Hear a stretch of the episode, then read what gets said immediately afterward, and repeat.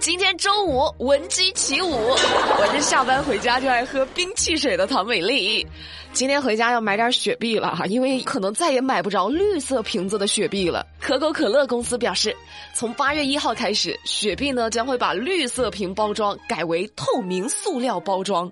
结束了绿色瓶六十多年的历史，而且雪碧瓶子上也会换新标志、新包装。为啥呢？因为目前的绿色瓶子含有无法循环利用的绿色 PET，是一种不那么环保的材料。而使用透明瓶可以减少塑料垃圾。珍惜你手上的绿色瓶雪碧，因为它可能是绝版。哦，不过换成透明瓶子之后，以后会不会雪碧、矿泉水傻傻分不清楚？有没有山东的朋友？山东从十一月开始会实施一项新规，女职工增加六十天的产假，配偶陪产假不少于十五天。七月二十八号，山东省第十三届人民代表大会常务委员会第三十六次会议通过了关于修改《山东省人口与计划生育条例》的决定。决定从二零二二年十一月一号开始施行，其中规定，符合法律法规生育子女的夫妻，除了国家规定的产假外，女职工增加六十天的产假，配偶享受不少于十五天的陪产假，三周岁以下的婴幼儿父母各享受每年累计不少于十天的育儿假。心动了，现在嫁到山东去还来得及吗？武汉的王女士听了，只恨自己不在山东啊！为啥呢？王女士怀孕了，已经五个月了，被公司要求主动离职。王女士表示拒绝，随后遭到了公司的变相辞退，还被移出了公司群聊。由于没有明确的辞退文件，公司呢认为王女士是主动离职的，王女士则认为自己是在孕期被辞退的。王女士说，公司曾经提出过补偿半个月的工资。但孕期如果停了社保，生育津贴就无法领取，所以她没有同意离职。更让她难以接受的是，公司的产假只有一个月。你们是不是想知道是哪家公司这么缺德？武汉市中天化工公司。就王女士的事情，记者呢去采访了他们人事部，工作人员表示。公司有公司的规定，产假、哺乳假不可能让人休几个月的。哎，啥叫不可能休几个月啊？公司的规定可以凌驾于劳动法之上了，像话吗？这个？由于双方协商始终没有进展，王女士呢已经向劳动监察部门举报了。受理窗口的工作人员表示，会对王女士反映的问题进行调查处理。先给大家科普一下哈。如果员工怀孕，用人单位是不能辞退她的，这是属于违法的行为。而且你听听他们理所当然的说辞啊，公司不可能允许休产假几个月的，大哥，国家法律法规是明确规定了的，产假在一百五十八天左右。哎，咱们就是说，都开公司了，都当老板了，稍微懂点劳动法都不能这么理直气壮的说出这种荒唐的话。还有下面这件事儿。有人觉得荒唐，也有人觉得合理。七月二十八号，有网友反映，河北保定定州一所中学强制女学生留超短发，入学须知上就明确规定啊，女生的标准发型必须要发不搭肩、短刘海儿。我看了一下示范照片，好家伙，那不是我们老板的发型吗？那网友就觉得这项规定对于青春期的少女来说过于严苛了。七月二十八号，学校的工作人员回应说，这项规定是出于对学生考虑，为了让学生更加专注在学习上，不招惹麻烦。正在听节目的各位，你们能接受上高中时女孩统一超短发吗？我对学校的规章制度没有看法，但是这个说法我觉得就很奇怪。他但凡说是为了洗头快，或者直接说便于统一管理，都没那么离谱。说长头发会招惹很多麻烦，什么麻烦？展开说说。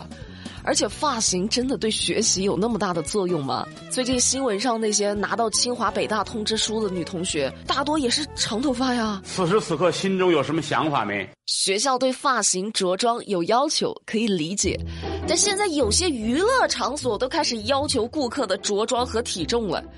最近江苏无锡的一家酒吧门口写了一句提醒。禁止超过一百三十斤的女生入内，禁止秃头大金链子人士入内。完了，我们老板这个发量啊是进不去了。但这条提醒让很多网友觉得心里不舒服。顾客来花钱的，还要被体重攻击了？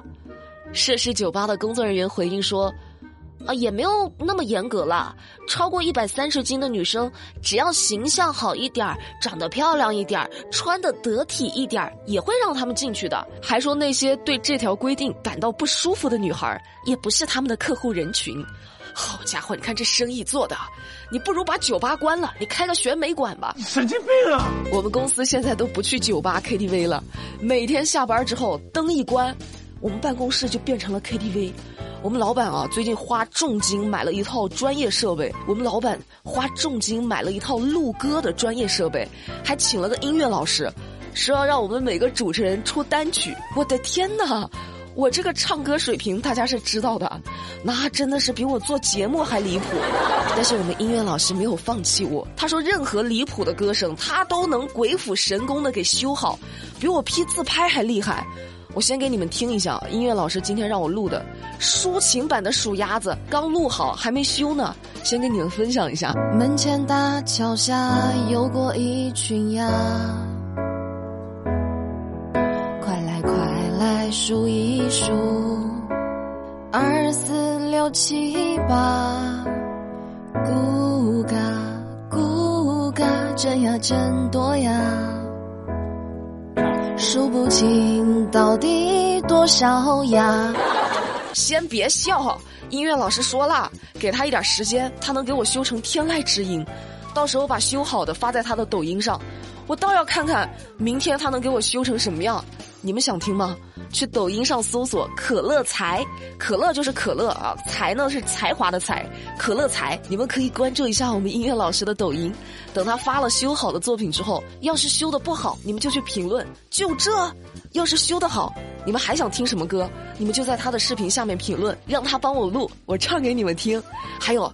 如果有特别爱唱歌的听众，也可以关注他，你就报我的名字，说你是美丽的粉丝，你唱好之后把干音发给他，让他给你修，免费修。好再说个比我唱歌还离谱的事儿，最近福建福州罗源法院审理了一起拐卖儿童犯罪案件，卖家竟然是孩子的亲生父母，普天之下还有这种事儿呢？犯罪嫌疑人，也就是孩子的妈妈侯某，二零一三年、二零一四年、二零一七年分别生下了两名男婴和一名女婴，三个孩子都被侯某和她的丈夫杨某以男婴两点三万和女婴两万元的价格出售给了他人，随后三名孩子都被买家转卖了。二零一八年七月，侯某呢又生下一名男婴。八月又以二点五万元的价格卖给了老乡。二零二零年十月，侯某被警方抓获。那最近罗源法院审理认为，侯某和丈夫将生育作为非法获利手段。二零一三年到二零一八年期间，一共出售了四名婴儿，构成拐卖儿童罪，判处侯某有期徒刑十年，剥夺政治权利一年。并处罚金人民币三万元，追缴违法所得九万一千元，予以没收上缴国库。虎毒不食子儿，卖子儿是吧？好家伙，怀胎十月啊，也是舍得呀！哎，真的不知道他是图啥？你说图钱吧？六年四个孩子，一共卖了九万块钱。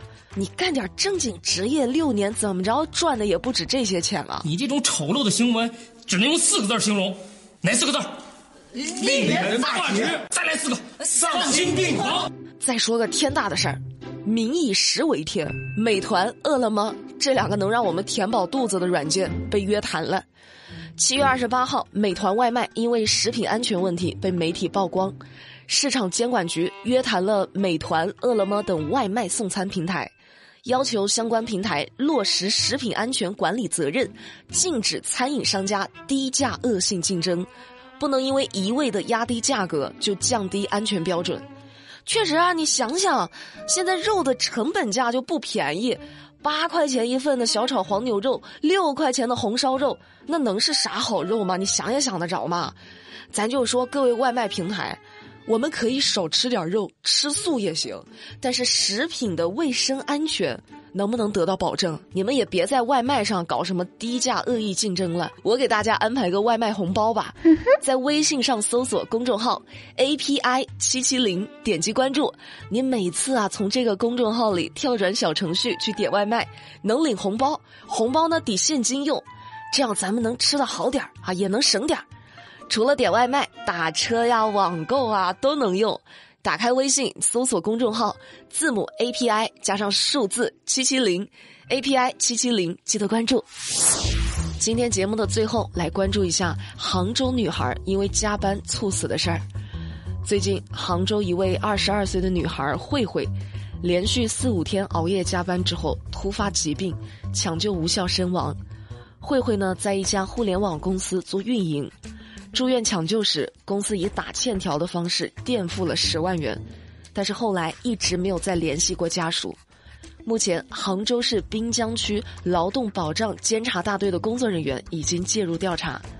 慧慧的家人表示，因为家里条件不好，属于低保家庭，上大学的费用还是贷款的。慧慧为了早日还清贷款，所以工作特别努力。事情发生后，很多网友在对年轻生命的逝去表达同情的同时，也无奈地倾诉着自己的苦水。有人每天工作到凌晨，第二天清早还要考勤打卡；有人入职后几乎没有周末，老板找客户叫，恨不得一周七天二十四个小时待命；有人长期加班却没有加班费，公司还美名其曰说这是锻炼。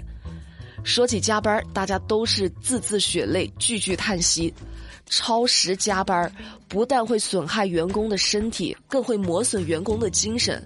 就算再怎么热爱工作的人，如果长期得不到合理的休息，也会变得疲惫、厌倦，失去积极性和创造力。